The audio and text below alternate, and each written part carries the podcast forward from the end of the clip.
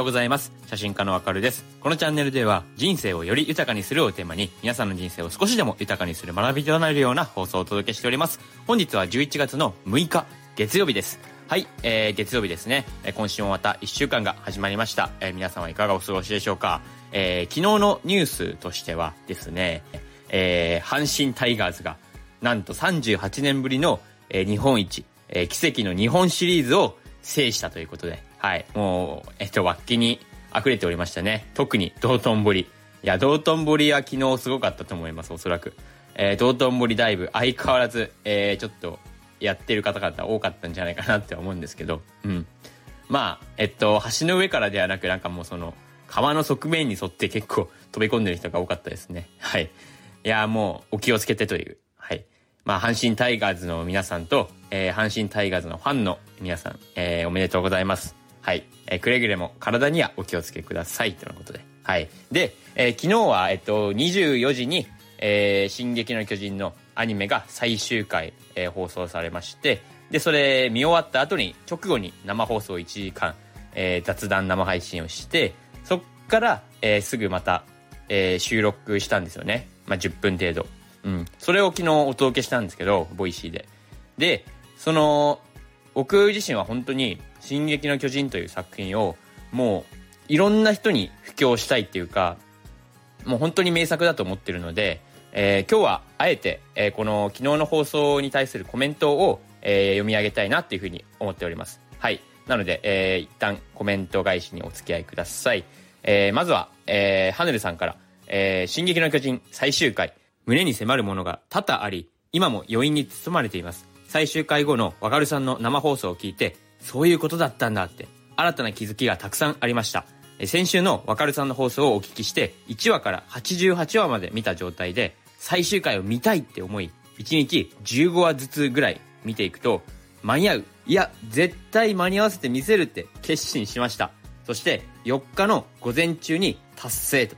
88話まで見終えた達成感に浸りながら、最終回を見ることができました。えー最高です。との、えーコメントいただきました。はい。えーありがとうございます。そうなんですよ。これ、まさかの1週間で、えー88話を全部視聴なされたということで、いやー、これめちゃくちゃ嬉しいですよね。うん。僕の放送がきっかけで、えー実際この進撃の巨人という、えー作品、名作を、えー見てくださるっていうのはもう本当に嬉しい限りでございます。本当にこれおすすめなんで、うん。もう僕自身はマジでこれ一番面白いと思ってます、実際に。アニメの中でも。うん、漫画でも実際に一番面白いと思ってるくらいですから。なんなら。はい。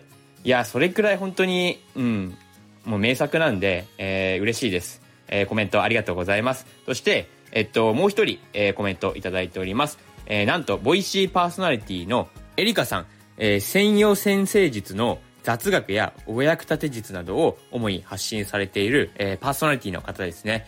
えー初めてコメントいたします。私も進撃の巨人が世界一大好きなアニメで NHK を見ていました。感極まりすぎて一睡もできず本日寝不足です。言葉にならないほど素晴らしい作品で永遠に語り継がれると私も感じております。えー、伊佐山先生に感謝と放送ありがとうございましたと。はい。えー、このような素敵なコメントいただいております。はい。えー、エリカさん、ありがとうございます。いや、嬉しいですね。この寝不足仲間。はい。僕も昨日マジで寝不足だったんで、はい。いや、もうなんか一睡もできずっていうか、うん、感極まりすぎて、えっと、ずっと余韻に浸っていたって、めちゃくちゃわかり、わかりみが深いです。はい。いや、本当に嬉しい、えーコメントありがとうございます。僕自身もこれからどんどん、えー布教していきたいというふうに思います。もう完結した作品なので、もうガチで、えーこれおすすめですという。はい。もう強くお伝えしたいですね。はい。えーエリカさんありがとうございました。はい。えーこんな感じで今日は、えーコメント返しをもう冒頭にっていうか、一番放送の最初に挟むという、えー形式を取らせていただいただきました。はい。いやまあ、それほどまでに、進撃の巨人という作品は、えー僕自身本当にお勧めしたい作品ですので、えー気になった方はぜひとも、あのー、ネットフリックスとか、アマゾンプライムビデオ等、えー覗いてみてはいかがでしょうか。はい、えーそんなこんなで、今日の本題に入りたいというふうに思います。はい、えー、すごく長くなってしまいましたが、えーどうぞよろしくお願いします。今日の本題ではですね、えー Voicy のデイリートークテーマ、話が上手な人の共通点。はい。こちらで話していきたいというふうに思います。もうこれはトークテーマそのまんまですね。うん。話が上手な人の共通点。はい。もうがっつりこれ、えー、上げていきたいというふうに思いますので、この共通点、えー、気になった方は、ぜひとも今日の本題の方も最後までお付き合いください。えー、よろしくお願いします。さあ、改めまして、本日は話が上手な人の共通点というトークテーマで話していきたいというふうに思います。もう最初のこのチャプター1の、えー、今日の挨拶だけで、えー、5分以上も喋ってしまいましたが、えー、話が上手な人の共通点っていうのは、うん、これめちゃくちゃ大事なテーマだというふうに思いますので、えー、どうぞよろしくお願いします。えー、がっつり喋ります。で、話し方が上手い人っていうのは、これでも実はですね、特別なことっていうのはほとんどやっていないと思うんですよ、僕は。うん。これは僕自身の考えなんですけど、あのー、誰でも身につけられるほんのちょっとの違いを手にしているだけだというふうに思ってるんですよね。この話し方が上手い人っていうか、まあ話が上手な人の共通点っていうのは。はい。なので、今日の放送をちょっと聞くだけでも、えー、かなり転用できると思います。まあ僕自身の Voicy の放送って基本的には誰でもすぐに取り入れられるような内容といいますか、誰にでも転用できるような内容を主にメインに話しておりますので、はい。えー、どうぞお聞きいただければなっていうふうに思います。で、まず知っておくべきなのが、えー、話し方において一番大切なことっていうのは、これ実は聞くことなんだよっていう事実です。はい。そうなんですよ。あの、聞き方に気を使う方が、実は話し方の小手先のテクニックよりも何倍も大切なことなんですよね。なぜなら、えー、人っていうのは誰しも自分の気持ちを分かってほしいだとか、あとは自分の話を聞いてほしいっていう、そういう強い欲求があるからなんですね。なので、話が上手な人の共通点っていうのは、えー、言葉に感情を乗せて、あの、うまくリアクションとかをしながら、えー、聞くのに長けてるっていうか、はい。そういった共通点がまず一つあるというふうに思っております。うん。なんか、えー、そうなんだとか、そういった相づちがあると話しやすいとも思いますし、その楽しそうに聞いてもらえると、人って話してる時嬉しくなりますよね。で、だからこそ、あの、あなたの話に興味がありますよっていう、このスタンス、まあ、この体全体で表すって言いますか、うん、そうすれば、あ、この人は自分の話をしっかりと聞いてくれるっていう、そういった好印象を持ってもらえるんですよね。うん。この好印象を持ってもらえるっていう、その、まあ、雰囲気自体ですね。それ自体がもう話が上手な人っていう、あの、印象を与えられるんですよ、実際に。うん。なのでこれ密接に関わってるんですよね、この聞き方自体も。なのでまあ話上手になるためには聞き方が9割みたいな風にも言ってもいいぐらいに、えー、思っております。はい。まずは一つ目ですね。え、話が上手な人の共通点は、えー、聞き方が9割というか、聞き上手な人が9割という。はい。えー、まず、それが大前提。で、えー、次にですよ。じゃ、聞くことが大事っていうのは、えー、わかりましたと。でも、えー、人と話す際に、えっと、いつもうまく話せなくて、しどろもどろになっちゃうんです、みたいな。はい。こういった方々も結構多いというふうに思います。ただ、これもう言っておきます。えー、うまく話す必要なんかないんですよ。はい。いやいやいや、うまく話せるようにならないと、いや、コミュニケーション取れないじゃないですかっていう、はい。そう思われてる方々も多いと思うんですけど、これ実は、えー、うまく話せるスキルって、一般の会話においては必須条件ではないんですよ。っていうことを強く伝えたいですね。はい。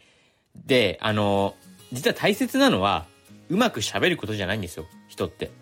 それより大切なのは、話し手自身の思いとか、スタンスなんです。で、この伝えたいこと、えー、伝えたいことがしっかりとしていれば、たどたどしくても相手には伝わるんですよ。えー、大事なのは、気持ちを込めてしっかりと話すことなんですよ。うまく話さなきゃっていう思い込みは、えー、捨てるべきだというふうに思っております。はい。で、今僕自身もこれ今、 Voicy で話してるじゃないですか。で、この大事なのは気持ちを込めてしっかりと話すことって今、えー、言ったんですけども、これがまさにそうだと思うんですよ。うん。僕は結構これを意識してるっていうか、うん。気持ちを込めてしっかりと話すっていう。うん。僕、実際にあの、うまく話すっていう観点ではめちゃくちゃ下手くそだと思ってるんですよ。はい。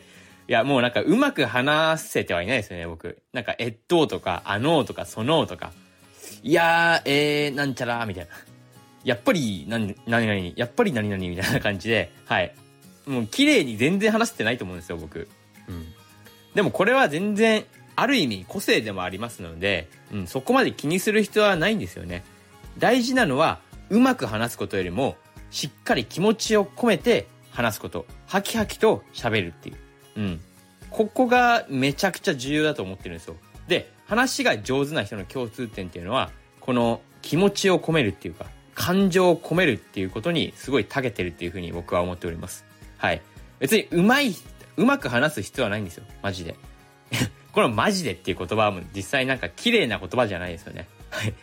あの、話が、話をうまく話すっていうのは、えー、こういうなんかその、綺麗な言葉とかを使ったりとか、えー、えーとか、そういったものが一切ない。話にトゲがないみたいな。うん。こういう方、まあ、例えばアナウンサーの方とかですよね。アナウンサーの方々とかは、すごい、やっぱり綺麗に話されるというか、うまく話すのに長けていますよね。うん。まあもちろん、プロっていうのもありますけど、ただですよ、本当に一番大事なのは、え気持ちを込めるっていう。はい。だからこの気持ちを込めてとか、熱量を込めてっていう点においては、いや、僕も結構、これに関しては自信あると思ってるんですよ。うん。ボイシーパーソナリティの中でも。まだまだ全然、えー、半年も経っていない新米パーソナリティではありますが、この気持ちを込めるっていうことに関しては、結構僕は、えー、アナウンサーの方、プロのアナウンサーの方よりも、なんなら、えー、自信あります、僕は。はい。いや、どんな自信だよって、えー、思うんですけど、いや、でも自信ありますよ、僕は結構。うん。めちゃくちゃ話は下手ですけどね。話は下手っていうか、上手に話すっていう点ではめちゃくちゃ下手くそですよね。まだまだ全然。えっととか全然、えー、あの、そのとか、やっぱりとか、はい。すごい口癖になっちゃってますから、うん。全然うまく話すのには本当に、まあ下手くそだなって、僕も自分の放送を聞いてて毎日思ってるんですけど、うん。ただ、やっぱりその完璧に話すっていうか、えー、うまく話さなきゃっていうふうに思い込んでしまうと、なかなか話せないと思います。なので僕は結構もうそれ捨てちゃってます、その思い込みを。うまく話さなきゃっていう。それよりもむしろ、この、決め、気持ちを込めるっていうか、熱量を込めるっていうことを大事にしておりますので、はい。もう、あのー、汚いっていうか、汚い言い回しとか えー、なんか、なんかそのとか、そういうのも、全然、もう今の自分の実力だと思っておりますので、もうそのまま僕は自然体で流しちゃってます。放送を通して。はい。で、まあこういうのってでも、多分続けていけば続けていくほど、え、えっととか、その、あのとか、こういうのもだんだん減っていくとは思うんですよ。うん。なのでその過程も僕は、うん、大事だなっていうふうに思っております。はい。なので、え、ここが今話したのが一番重要ですよね。多分。話が上手な人の共通点。え気持ちを込めてしっかりと話すっていう。感情を込めるとか、熱量を込めるっていう。はい。これが多分僕は一番大事だと思っております。これ本当に気持ちを込めてしっかりと話されてる方って、本当にそれだけで、えー、本当いや、話うまいなとか、話上手だなっていう印象を与えられることができるんですよ。うん。実際にそういう印象を持ちますしね、僕も、あの、あの気持ちしっかりと自信込めて話してる人の、あの、話とかを聞くと本当に、あ、この人話うまいなみたいな、うん。全然思わされますもん。だから本当に綺麗な言葉とか、うん。そういうのは別に、そんなに気にする必要はないです。一般人の方は。特に。別に流暢に、えー、話さなければいけないっていうわけじゃないんで。はい。僕なんて全然これ流暢に話すことなんてできませんから。できてませんから、未だに。でもあくまで大事なのは思いを伝えることであって、そこに話の流暢さとかは関係ないんですよ。うん。なので僕自身もこれ放送を通して常に意識していることではありますので、はい。いやー、本当にいつも聞いてくださってる方々ありがとうございますという。はい。もうその一言につきますね。はい。で、まあ、他にもいろいろ共通点はたくさんあると思います。話が上手な人の共通点って。えー、ストーリーテリングに長けているだとか。はい。まあ、あの、情報、物語として伝える能力に長けているってことですね。うん。とか、えー、語彙力とか表現力に長けているみたいな。はい。言葉の選び方ですよね。うん。言葉を使いこなす能力が、やっぱりその話が上手な人に共通しているんじゃないかなっていうふうに思っております。はい。えー、そんな感じですね。なので、一番本当に僕は大事だと思っているというか、まあ、すぐに、え、誰にでも転用できる内容としては、やっぱまずは聞く力ですよ。はい。聞く力と、え、この感情を込めるって言いますか、うん。もう心を込めて、え、気持ちを込めてしっかりと話すっていう。はい。これが一番大事だというふうに思っております。これだけでもう正直、えーい、かに、あの、語彙力がなかろうが、えー話が上手な人っていう認識を与えられますんで、はい。えーよかったら、えー参考にしてみてください。はい。というわけで、今日はこれでお締めたいというふうに思います。それでは、今日も良い一日を